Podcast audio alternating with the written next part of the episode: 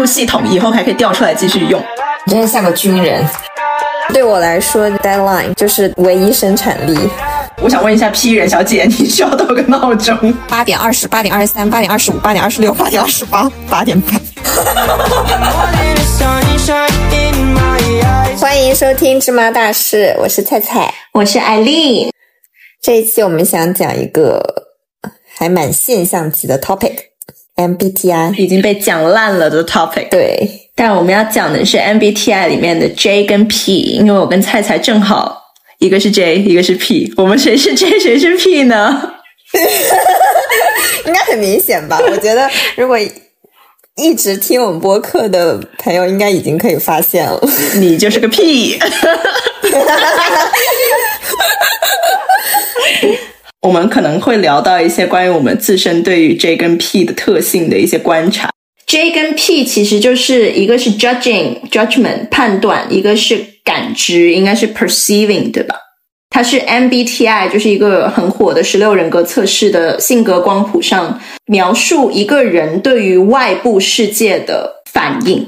这个性格特点它是没有对错和好坏的，它更多是我们对待不同的外部世界的处理呃事情的处理方式而已。我个人的观察是觉得我有很 J 的一面，也有很 P 的一面，所以我并不觉得一个 binary 就是一个非黑即白的分类可以把各种各样的人分成两个对不同的类别。所以我们两个今天是不会吵架的。我也我也同意，我觉得虽然我是 P 人，但我也觉得我 sometimes 有非常 J 的一面。我觉得你在滑雪的时候就很 J，快走了，不行，没时间滑了，是吧？对于自己热衷的事情非常的 J。But anyways，我们可以先快速的过一下，理论上来说 J 应该有怎样的特点，以及 P 有怎样的特点，然后我们再聊一下我们个人对自身的一些 J 和 P 特质的一些看法。嗯，对于 J 人来说，他们更加喜欢用判断这个心理功能，也就是 T 或者 F。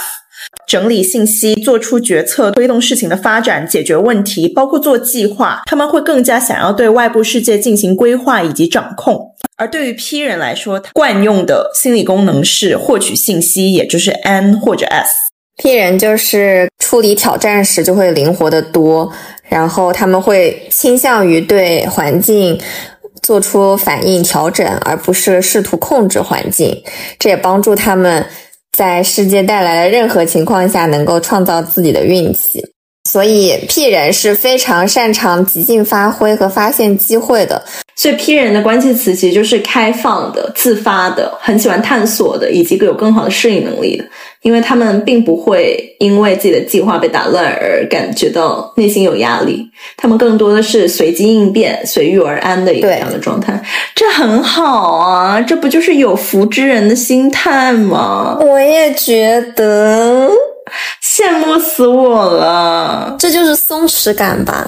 对呀，我觉得网络上还是对 P 人不太友好一点。我觉得也是，对我感觉很多 MBTI 的话题的 title 都是在攻击 P 人，然后在捧高 J 人。但其实我作为一个从小到大的 J 人，我就想说，其实 J 人很多时候都有很多痛点的，而且并没有说一定是快乐的。对我觉得 P 人其实。大部分相比而言，还是大部分更快乐一点。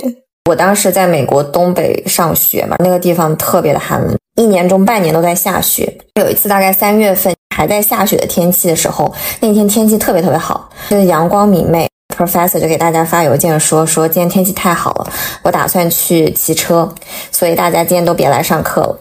以我 P 人的心态，我就觉得哦，这 Professor 太酷了，我现在我也要出去玩了。刚刚说到 P 是对于感知型做辅助嘛，所以对我来说就是它辅助我的 intuition。对我本人来说，我就是一个非常喜欢探索外在世界，然后对世界充满好奇的一个人。我无法想象我是一个墨守成规的人，这对我的来说会有多痛苦，因为它就会和我自己本身的想法所相违背。但是正因为我是 P，所以。它满足了我可以去随时随地探索这个世界，不受一些呃时间的束缚，去感受这个世界的可能。也就是说，P 在这方面其实是为了让他们有一个开放性的态度，能够不受限制的更好去体验和探索这个世界。对，对于我来说，我也是更愿意根据当前的心情、情况、环境做出嗯具体的细节的调整，而不是说我昨天制定了一个我今天要干什么的计划，我今天就必须要去做到。我是希望这些选择都是有余地的，而不是既定的。相反的，我作为一个 INTJ。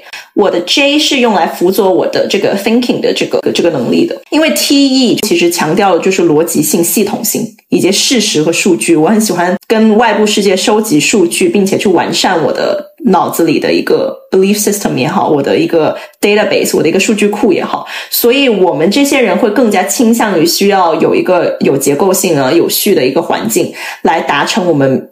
明确的规划或者明确的目标，与其说我需要更多的选择，我更需要的是怎么样更好的系统性的去了解这个世界，并且把它纳入我的数据库。所以这也就导致了为什么 J 人会更加想要高效率啊，更加有组织性，想要提前做好规划。这也跟我们的第一外向功能是有关的。我想说，上次我们在看这个荣格八维和这个 MBTI 的相关性的时候。我和另外一个朋友就是也是 ENFP，我们就在那边就是 不想读，不想读这些。这些学术内容，然后艾琳就已经读完，并且帮我们已经归纳完，告诉我们 OK，你们 ENFP 是怎么怎么样的人了。就他的向外学习的能力，就是已经到达了一个高度。我感觉我一直就是这么跟外界世界交互的，就是不管是学习上、工作上、与人交往上，只要跟 productivity、跟效率有关，跟我们需要达成某个目标有关的时候，我运用的都是我的 thinking 以及我的 J。就是我的 thinking 会帮我了解哎有什么信息，然后需需要做什么选择，然后我的 J 会帮我很好的去实行它们。好羡慕！那天我们去那个盐湖城滑雪的时候，就大家都在聊天说哇好漂亮，然后我就不停的在想盐湖是怎么形成的，然后就开始在那 Google，然后 Google 完之后我还要把那个信息整理，然后灌输到他们每个人的脑子里。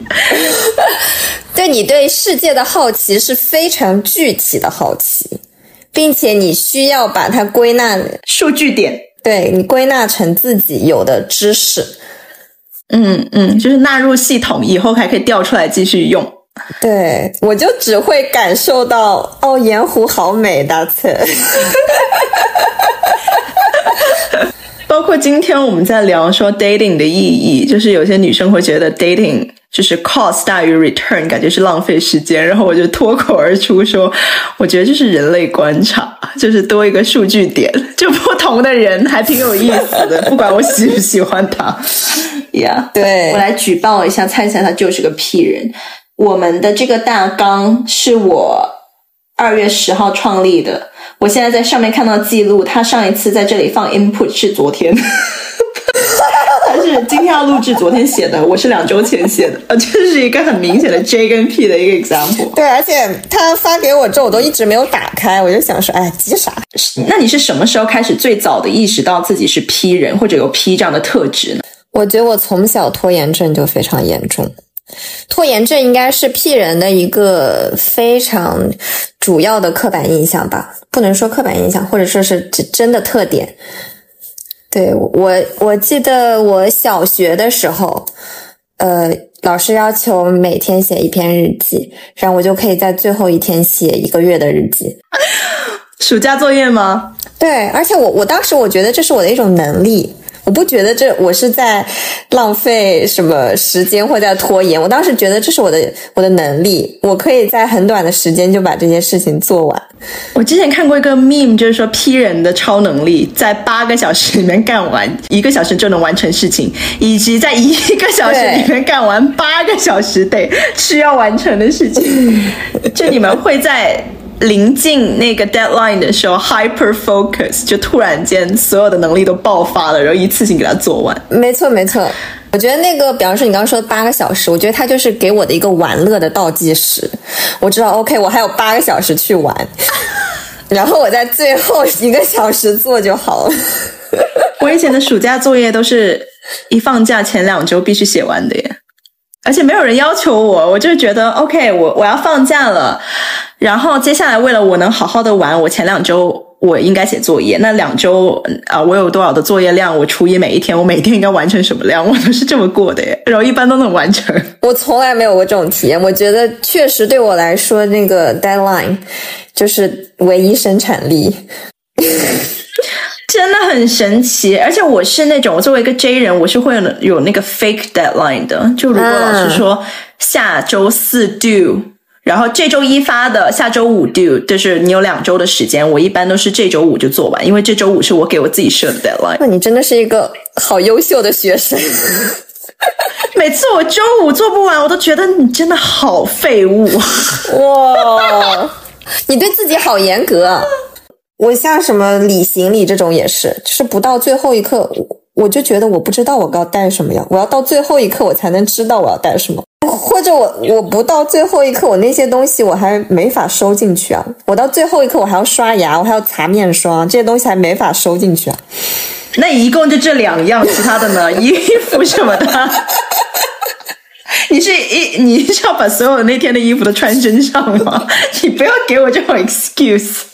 我记得我最初的，我觉得我是 J 人的记忆。就以前不是要练字吗？就是以前写字是有一个一个方格的，然后你得写在里面，然后就大家都有一个 standard，有个标准，说怎样的字是好看的。然后当时我旁边那个同桌，他绝对是个 J 人，他他一行字他写了又写，写了又擦，擦了又写，因为他不是 perfection。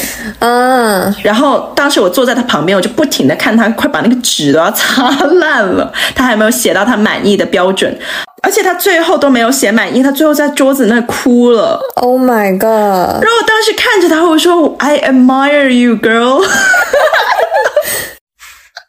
我还有一个呃早早期的记忆，一直到现在都还会延续的，就是我的工作环境如果不整洁或者不干净的话，我在工开干之前，我必须把所有东西都整理干净。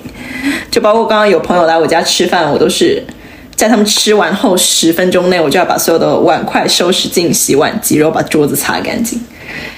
就我的环境如果不干净，我没有办法 focus 在我眼前的事情，而且我会在坐下来的那一刻开始环顾四周有什么还没干的活，然后慢慢会衍生出很多家务活，直到我干完之后，我才可以 focus 在我眼前的工作。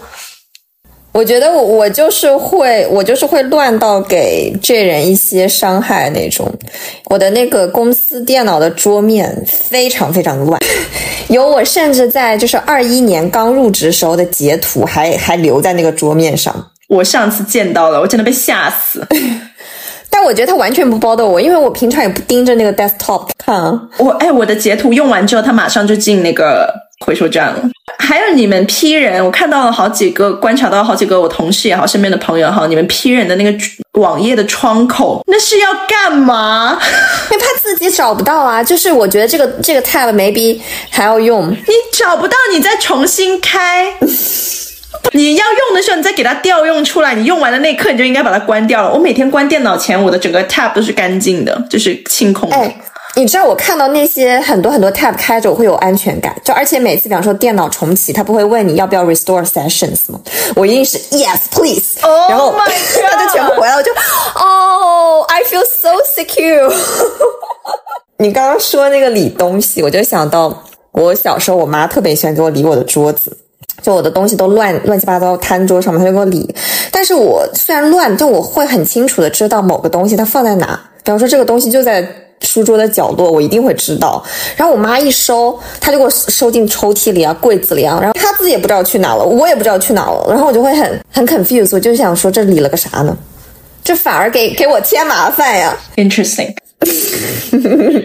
我们现在来读一下一些 J 人跟 P 人给的一些留言，就是他们对于自己是 J 和 P 的一些特质。好，有个 J 人说：“从小我就是自己规划事情，现在感觉一切都变得更好了。我觉得一切都在我的掌控之下，没有任何漏洞。”好可怕。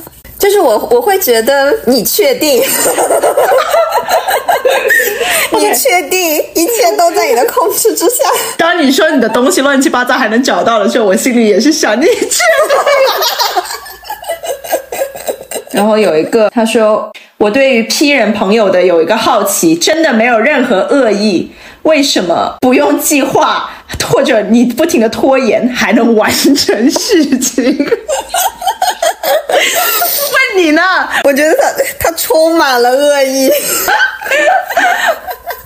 我们有这个能力，在最后一天写完三十篇日记，就是不必为我们担忧。你你们拥有的是爆发力。对，嗯，我来看看我能不能 relate。这人说他是百分之一百的 P，我感觉我有金鱼的记忆，而且我的思绪总是在除了他需要集中的地方以外的其他地方。我从来无法长时间专注于任何一件事，除非是游戏。但即便在游戏中，我也是到处乱跑，注意力极度分散。我我可以 relate，比方说，我想说我现在必须工作的时候，我的思绪确实它都不在工作上。我看到下一条，我觉得来，我来读一下啊。我感觉我的记忆像漏斗一样，一旦注意力被分散，回来后我就完全忘记了我们之前在讨论什么或者做到哪里。最近我刚刚得知我有 ADHD，我的性格类型是 ENFP，嗯，我感觉我被冒犯到，但是。说实话，我也觉得我有 ADHD 的症状。我身边两个 P 人朋友都说自己有 ADHD 的症状。对，因为我之前了解到，不仅仅是我们很难以集中注意力在某件事情上，还有一点 ADHD 的反应就是，一旦我们集中在某件事上之后，我们很难出来，会 hyper focus，会高度集中。对，可能这个就是能让我们在。最后很短的时间内完成很多事情的原因。还有个 P 人说：“我的房间永远都是乱的。”我觉得你的还好啦，我觉得你的还好，你这东西多。但是我有见识过房间超乱的 P 人。我我对我自己的定义是，我觉得他是乱中有序的。你开心就好。然后找什么是找到啊？但我今天也发生了一件。Unexpected 但 expected 的事情就是我我把我把我的整个包丢在了今天去吃饭那个地方。等我走回车上，我才发现我没有钥匙，我开不了门。然后我又回去，我跑回去，发现那个沙发沙发上已经没有了。然后我就去那个前台问，前台也没有。然后去 security 问，security 也没有。最后是是就发现，在那个厕所的门上贴了个条，有有人写的是你是不是丢包了？如果你丢包了，你去这个餐厅找你的包。然后我立马把那张纸我就撕了，我不想让任何人再看到这条消息。然后我就拿着那张纸，我就去像是去要账一样，去找那个去找那个服务员。然后就是幸好他还在。而且就觉得最离谱的是，我从那个沙发上起身之后，我在那个餐厅真的大概还待逗留了一个小时，就是等他给我做吃的，然后我自己在那边一边吃一边玩手机，又花了很久。我我从始至终没有意识到我的包不见了。你有没有看到下一条留言？作为 P 人生活了这么久，无论是迟到还是丢三落四，我都没有因为这些行为吃大亏或者栽跟头，所以我觉得我可以一直 P 下去。对，我觉得我也是，就是我还没有遭到报应。我觉得，你知道我见过的 P 人的极致就是，我们公司不是进呃进公司打卡要有那个 badge 嘛？就当你忘记带卡的时候，其实你是跟可以跟前台出示你的 ID、你的身份证，然后要一个临时的卡的。我在一个人的家里见到过五十张临时卡。我当时看到那个临时卡的时候，我不知道你有没有看过一部电影叫《恐怖恐怖三角》，就是 Triangle，就是它不停的在轮回。我当时见到那个 Loner Badge，我就感觉我是不是卡在某一个时空里了？被你说的好恐怖。怎么会有人有五十多张 loaner bag？你想象一下，如果你丢了你的主要的那个卡，然后你要补办，是一个很复杂的过程，它可能就不会有五十多张。哎，你知道我今天在那丢的时候，我就我就在这么想。我一开始觉得我可能带钱包了，然后心想，哎呀，不就是补办点卡吗？没事儿。然后后来，我我后来意识到，OK，我今天好像没带钱包。那我就是已经松了一口大气，我就在想，不就是丢个钥匙，不就是丢个车钥匙吗？车钥匙家里还有个备用车钥匙，我今天只要回得了家就可以了。然后我我我到后来，我唯一在难过的点在于，我不想丢我车钥匙上的那个挂件，因为我觉得它买不到了，并且我真的好喜欢它。就是那个小蘑菇吗？对的。所以你唯一觉得可惜、觉得这这苦恼的部分是你买不到、买不回一样的东西。对，那个是我最难过的点。那个时候我在想，Oh my god，我终于又丢了一样我喜欢的东西。所以接下来是很 relatable 的啊，你的记忆像漏斗一样。其实我当时是想说，我想当我要当场测一下我的 P 值，因为我觉得就是只讨论就是刻板印象的 P 的话，我觉得我没有那么 P。我对我自己的定义，我就是觉得我是一个有拖延症并且思维散乱的人。但我觉得有有一些呃，小红书上也好，网络上也好，定义的一些 P 人的表现，我觉得我其实没有那么强烈。比方说，有人说 P 人就会嗯。临时去一些做一些旅行计划什么，但我觉得我没有，而相反的，我很难接受就是 last minute 这种邀约和旅行。就比方说今天下午有人临时约我晚上吃饭，我其实会很难受。所以其实就是 binary 的这种二元的对立的一个分。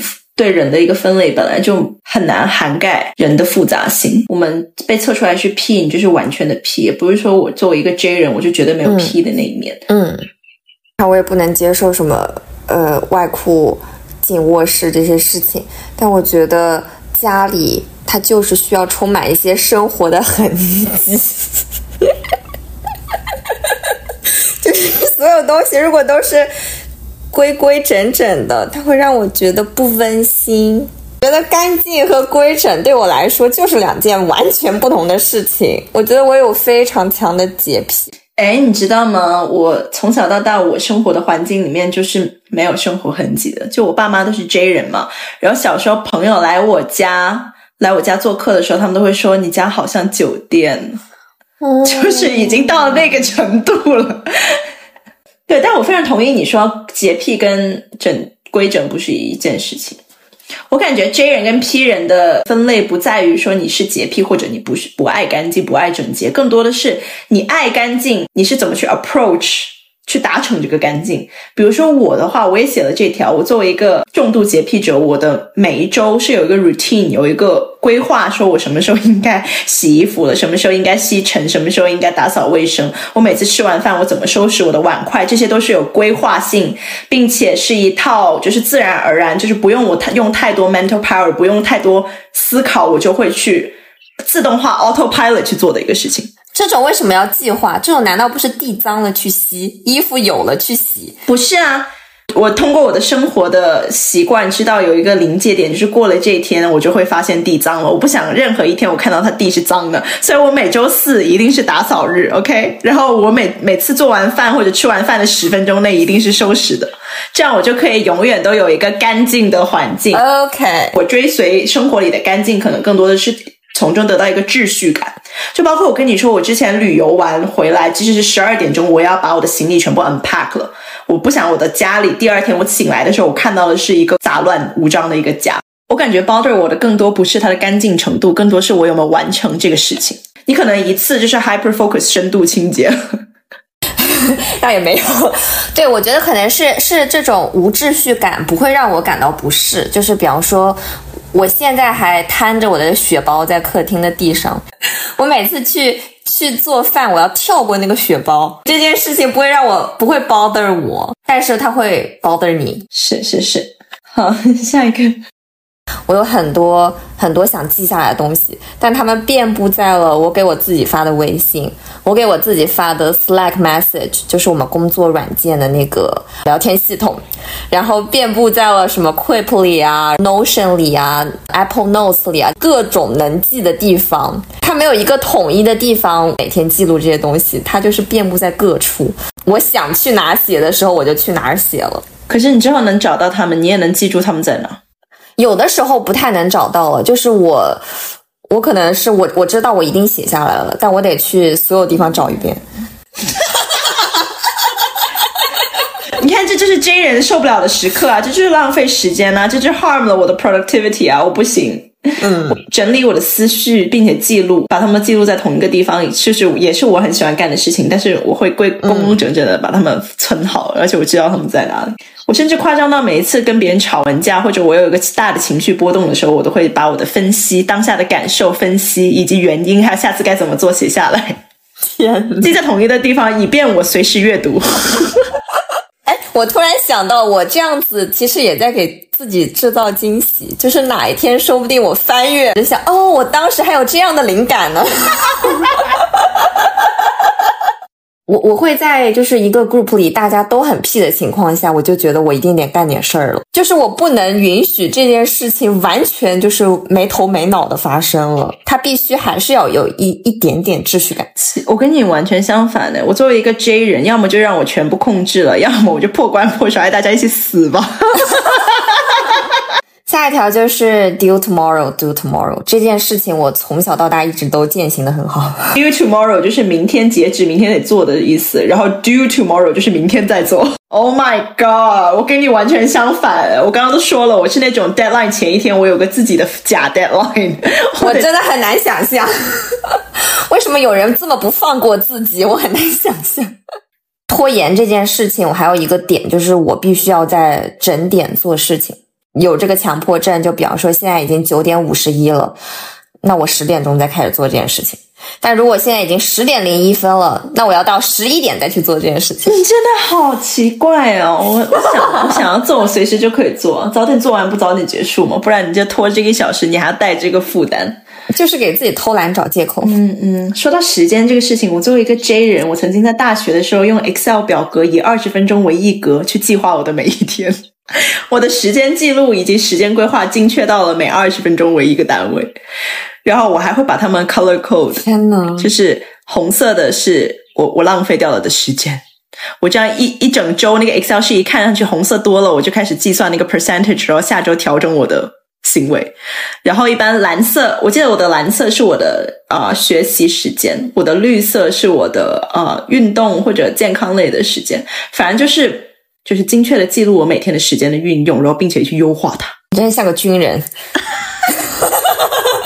我当时是上一个呃 business class 一个一个商学院的课，那个老师教我们的，就是他说我们的时间的运用其实是可以得到很大的优化的，但是我们经常会忽略这一点。然后我就尝试记了一周，记了一周之后一发不可收拾，连记了一整个学期，真的好爽。但之后就是。好像疫情还是怎么样，就是生活的变动越来越大了，就是生活中不确定的东西越来越多了，然后需要干的事情越来越少了，然后就慢慢就把这个东西抛掉。就很多人说 P 人没有执行力，但我不这么认为。我觉得 P 人反而是他更加有自主性，临时想到的想要做的事情也会立刻去做，就是不需要用计划来约束。比如我在小红书上，如果刷到了一个 recipe，我即使手边没有这些材料，我也会立刻出发去买来做，就会一脚油门立刻出发。就是它不在我的计划之内，但我就是如果想做的时候，我也会立刻去执行它。这是我的执行力。我觉得这跟刚刚我们说到你的 P，其实是在辅佐你的，然后你的 intuition 的直觉，你的 M。因为你的 N 是更加随机应变，不希望受到太多的限制的，是希望保持灵活、保持开放的。所以你一旦有一个新的灵感，一旦有一个新的想法，你就会通过你的感觉来调整你的行动计划。所以你随时可以出发，随时可以放下一个东西，也可以随时可以开始一个东西。这可能也是 P 的一个特质，不是说 P 就完成不了事情，更多的是 P 是一个开放性的态度对待自己生活里的变化，对待自己的感受。但是 J 可能是自己可能难受的要死，比如说我十二点回来了，都快累死了，但是我还是要把行李收完。我的计划，不然我没办法睡着。即使他现在不 serve 我，他也没多大的用处，可是我就是得把它完成。听起来真的很痛苦，宝贝。是的。但所以说，你十二点你收完行李这件事情，你你感受到那种成就感，就是那种 fulfilling 那种感觉，还是会会更强，对吧？对对对对，就是对生活的掌控以及秩序感给我带来的 satisfaction 肯定比随机应变来的大。嗯，下一条也是我觉得是 P 人的优点，就是不会因为旅行中因为天气好天气不好，我们计划有所改变，然后会不开心或者焦虑。或者我之前我跟我朋友我们去 Sedona 玩，然后他有前一天晚上就是睡不着觉，然后早上才睡着，然后他就早上跟我说说我们今天能不能晚点出发，就他想再睡会儿，我就觉得完全 OK，就我不会因为就是这个计划打乱了，我们要晚点出门，我们这个景点去不了了，这个我不会因此难受。然后我就觉得我们还可以去别的地方嘛，对吧？我们可以有新的安排，只要大家都 OK 就可以了。我觉得这个我也非常感同身受。我以前作为一个极致 J 人，其实是很难接受自己的计划被就是外界因素所牵动的。就以前大学的时候，不是有很多 group project 吗？就是你需要团集体跟其他几个组员一起完成那种 project。嗯，然后因为我没办法保证他人做出来的东西的质量，我会整个揽下来，全做了。就他们也觉得很神奇，就是怎么会有这样的傻子？我我希望遇到你这样的队友。每次选组员的时候，就是有时候就是你自己没有办法选的嘛，然后你会明确的知道这个人对于这个 project 他没有特别用心，或者他没有那么 care，然后我就会觉得他是一个。不确定因素，我要马上从源头掐掉它。然后我会直接跟他说：“你这个 part 我可以帮你一起做，因为我一般会比别人提前更早的规划，更早的做完。那我肯定有 extra bandwidth，有更多的时间。然后我也不介意做别人的 part，我正好可以学习，正好可以纳入我的数据库。然后我还能保证质量的产出。但是我现在不会这样，因为我觉得。”我觉得你这种情况，你你你需要搭几个屁人队友。你但凡遇到一个跟你一样刚的 J，你们就会就会硬碰硬。哎，对对对，是的，一个组里面只能有一个我这样的 J 人，不然我们两个就是到底听谁的呢？对，就比如说我看一个事情，我整理完资料之后，嗯，做出了一个决定，我就会觉得那个决定非常的绝对。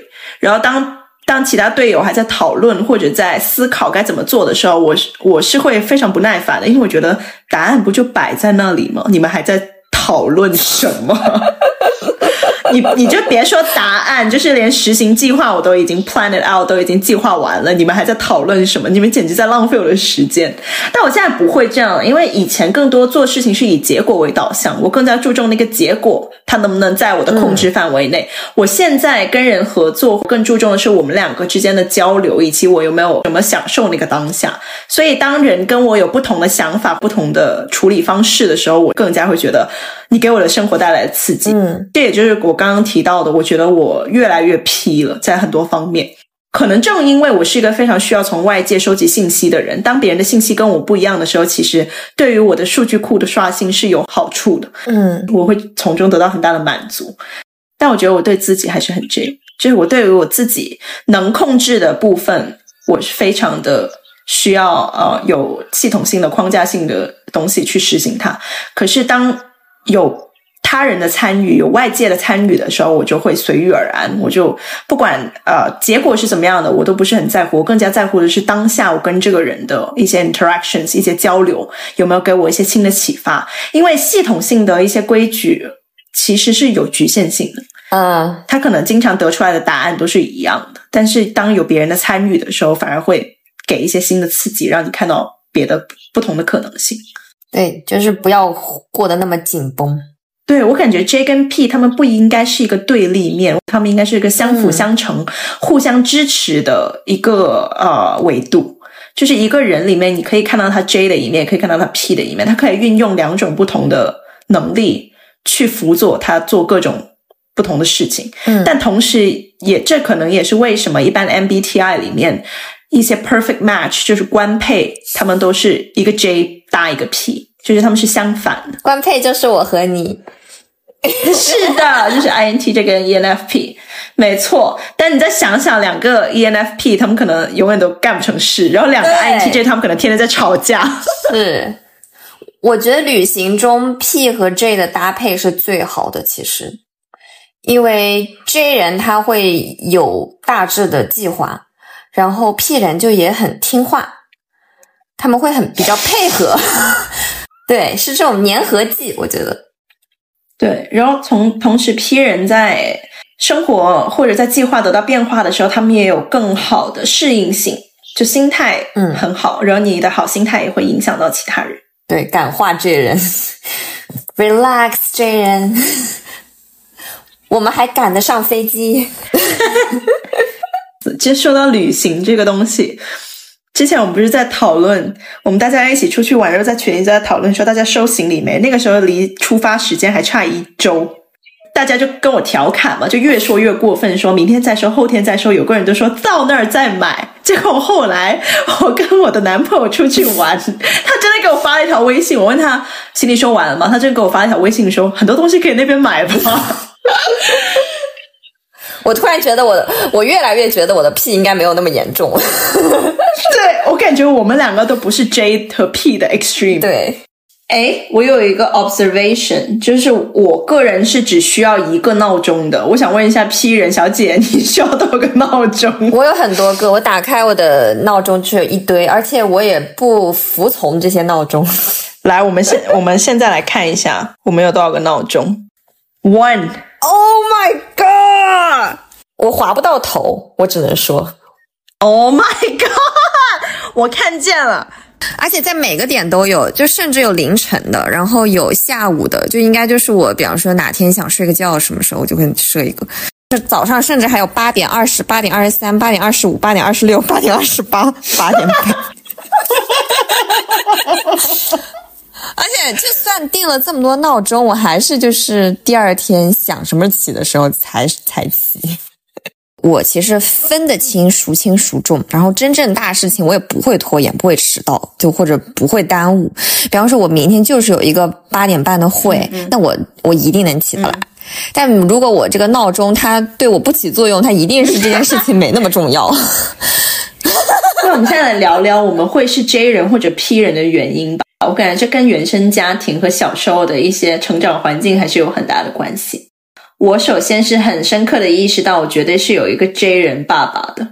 就我后来长大了之后，跟朋友聊天，我才发现哦，原来大家的爸爸妈妈都那么像一个活人。我的爸爸妈妈像教科书里走出来的。就我听到朋友说他妈妈出去打麻将打到凌晨四点，I'm like 你在说什么？我爸妈就属于那种严以律己、有非常 routine 的生活方式的，没有那么喜欢新鲜的事物，也很讨厌打破现在生活的一个平衡，他们的一个时间表。每天什么时候吃饭，什么时候起床，什么时候洗漱，包括娱乐时间，都是被塞进一个非常严格的时间表里面。八九点才吃饭这种事情，在小时候就从来没有发生过。包括今天我跟朋友吃饭，然后他们说问我喝什么饮料，然后我就突然意识到，我在家里好像从来吃饭的时候不喝饮料，因为小时候就是餐桌上没有饮料。健康的、平衡的生活呃和稳定的生活方式是他们用来掌控生活的一个很大的一个技巧。然后第二点就是，我能明显感觉到我的 J 人爸爸对生活有非常强的控制欲以及强迫症。芝麻大点小事儿，只要不该发生，它就是天大的错误。包括你忘带东西、丢三落四、走错路，对他来说 it's a huge deal，就是他会在那里谴责自己一整天。我我都有记忆，就是以前他开车的时候走错路，他会不停的在那里自责，说我们又浪费了两分钟。那他要是有我这种女儿，生活里发生了一些跟原本的计划或者 schedule 匹配不上的事情，对他来说，他就是破大防，就一整个崩溃，事实上会有很严重的反应啊。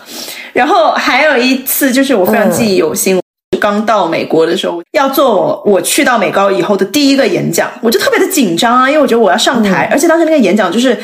我们是历史课，我们那个老师就让我们每个人选一个 chapter 给全班讲，就我们自己上去做老师。然后我算了一下，我前前前后后要讲二十分钟，不间断的。对，一一个高中生，然后英语第二语言，刚到了一个陌生的环境，班里一个我的好朋友都没有，我站在上面我都瑟瑟发抖。然后我就给我爸打视频电话，我说：“爸爸，我真的好害怕。”就是这很正常的情绪嘛。你知道他当时跟我说什么吗？作为一个大 J 人，他说。你害怕，就是因为你准备的不够。当你倒背如流的知道每一个细节的时候，你有什么好害怕的？对我爸爸来说，就是任何东西你都是只要你准备了、努力了，你就可以杜绝一切 negative、一切负面的东西的。然后他当时跟我这么讲完了之后，我就瞬间非常谴责我自己，肯定是因为我不够好，我才会站在上面害怕。然后从那以后，每一个 presentation 我都提前一周把它每一个字都背下来。小孩是没有自己的一套思维系体系的，都是周围的人给你灌输的。然后当时作为一个 J 人严父，他就是给了我一个这样的概念，让我以为准备、计划、实行等于成功。从某种角度来上来说，肯定是有好处的，就是你去准备、你去学习、你去深挖，但是它有一定的 threshold，就不是说你给了八个小时的努力，它就会有八个小时的产出，更多是八个小时 versus 六个小时，可能差别并不大了，但是他会去 push 到八个小时的那个点。有时候说四个小时就折半的话，可能又不太够，所以我们可能要找到一个平衡。而且自己做完 presentation 也知道，就是中途会有很多别人问问题，有别人举手，是有很多不确定性的。当你用一个非常刻板、一个非常死的一个规矩。去约束一个这么流动性的一个与人与人之间的交流的时候，其实并不会达到最好的效果。做了一个学期的 presentation 之后，当时我们学校是呃定分系统是那个 IB 定分系统，满分是七。我按照我爸给我的这个教学方式，我拿了个四分。然后我当时觉得，为什么 我是全班最努力的，我是读书读的最认真的，我是知识点最通透的，我还不如那些美国人上去哔哩吧啦十五分钟在那乱说来的好。然后后来我慢慢理解到了，就是你得有一个平衡，之后我最后还是拿到了一个七。对，还是要找到自己的适合自己的对对激励方式。是的，是的，不是说什么事情你 J 就一定好。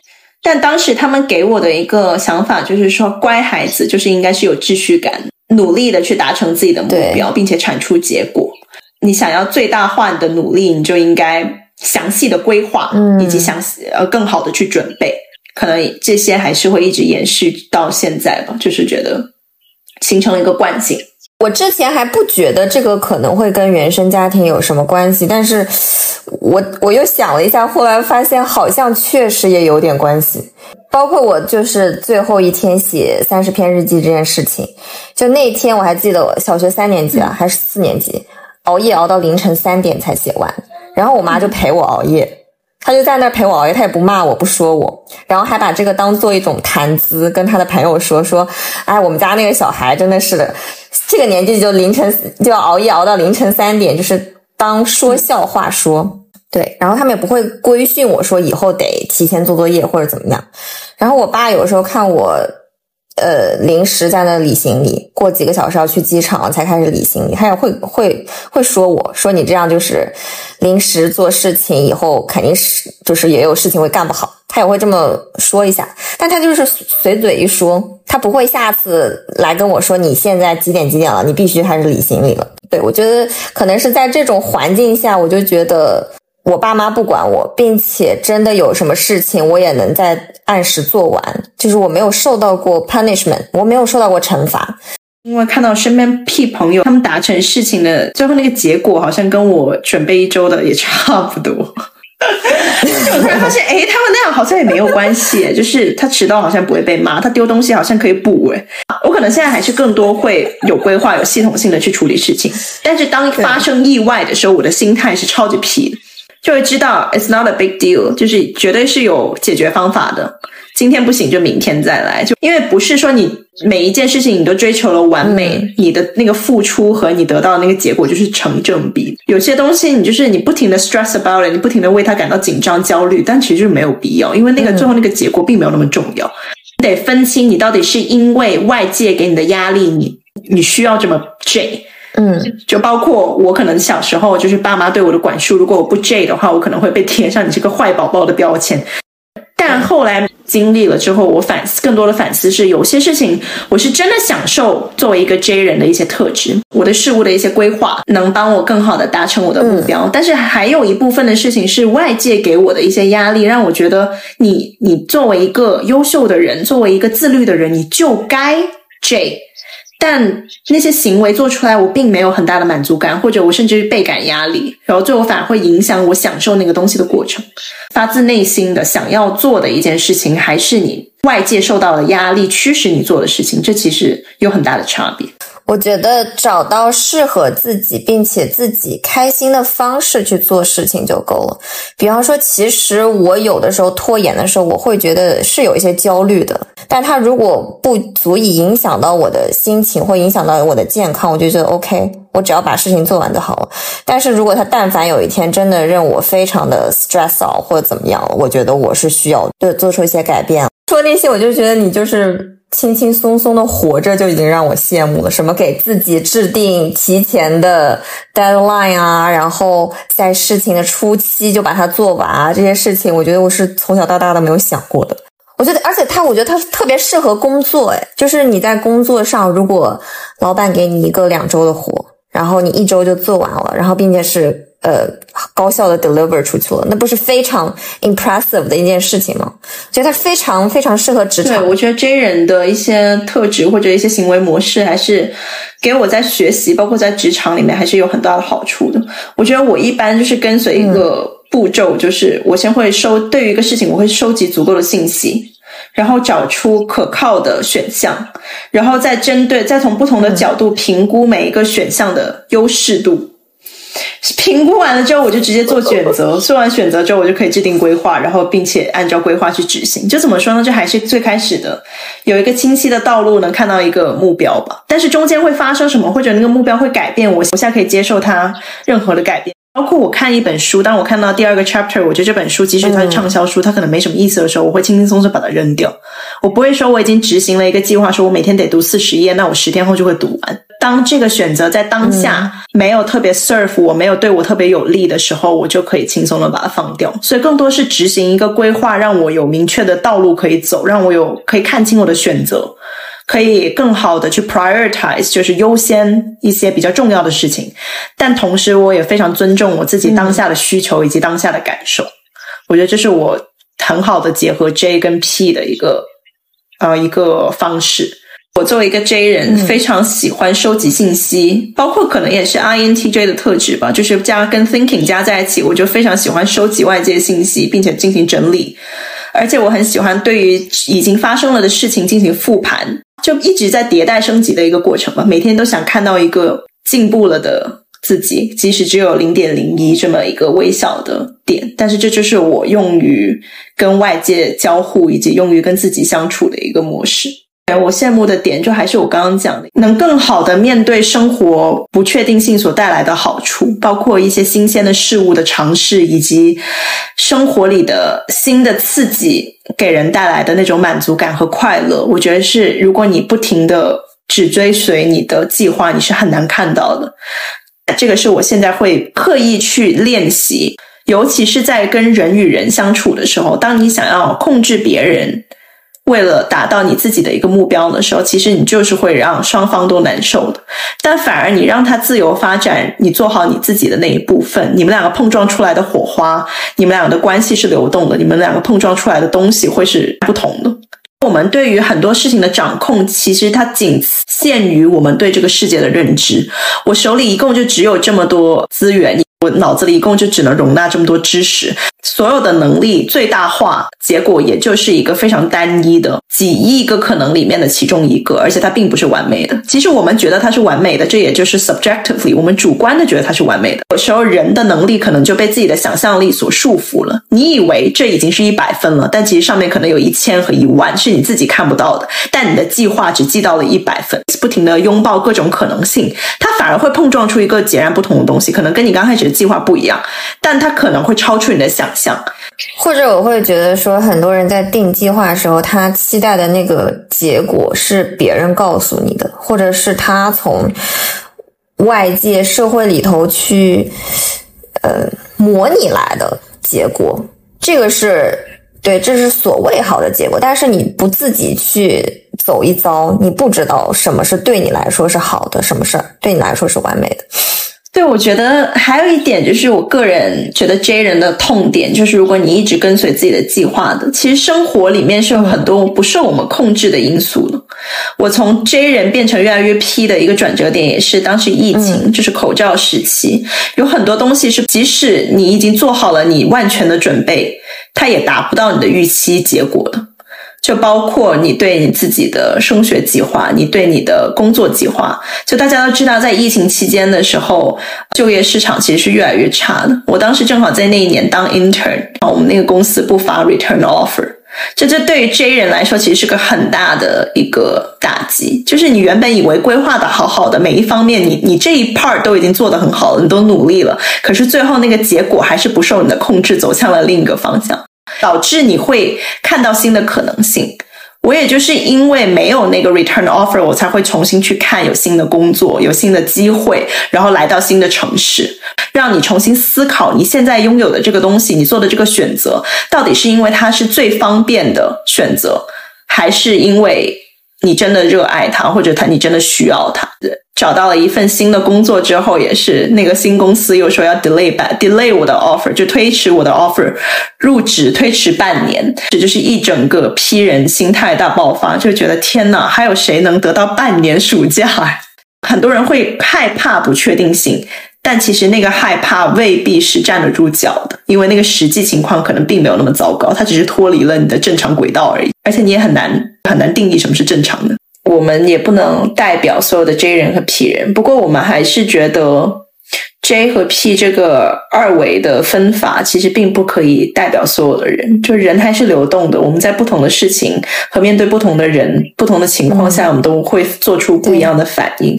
现在觉得接受自己，然后利用自己的这些长处更重要。我们今天的总结就是，行动力上我们得向 J 看齐。但是讲良好的心态还得靠 P 人撑着。